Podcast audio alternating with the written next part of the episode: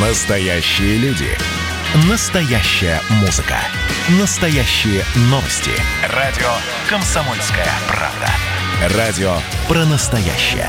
97,2 FM. эм. Россия и Беларусь. Время и лица.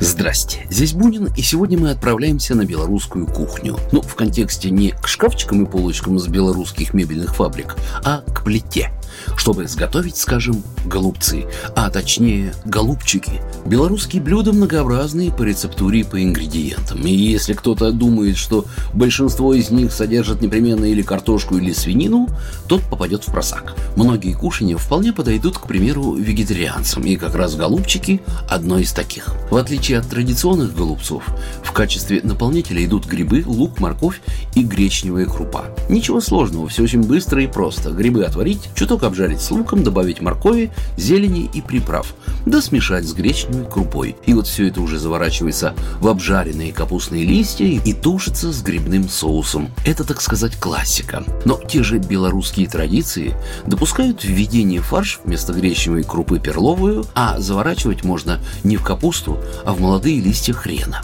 Вообще же голубцы как таковые весьма распространены в разных кухнях мира. Вся Европа, Турция, Азербайджан, Казахстан и Армения, Средняя и Юго-Восточная Азия. Главная отличительная особенность блюда – некая начинка, завернутая в листья. Начинкой может быть мясной или овощной фарш, сдобренный крупами, а в качестве обертки выступает не только капуста или, как я уже сказал, хрен, но и листья винограда, латука, щавеля, свеклы, крапивы или просто болгарский перец. Кстати, в русских поваренных книгах XIX века голубцы часто появлялись под названием «долма». Известный классик русской кулинарии Елена Малаховец в своей мегапопулярной книге «Подарок молодым хозяйкам» или «Средства к уменьшению расходов в домашнем хозяйстве», изданной в 1861 году, так советовала изготовить фарш.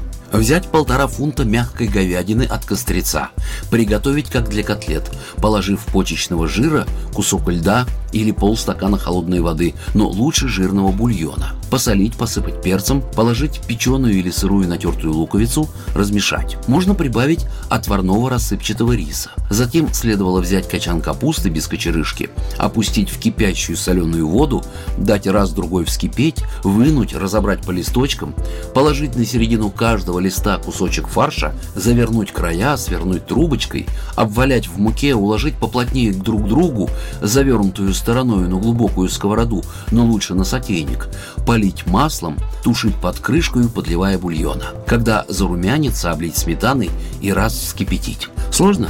Ну, безусловно. Впрочем, бывают еще ленивые голубцы, но об этом как-нибудь в следующий раз. Программа произведена по заказу телерадиовещательной организации Союзного государства. Россия и Беларусь. Время и лица.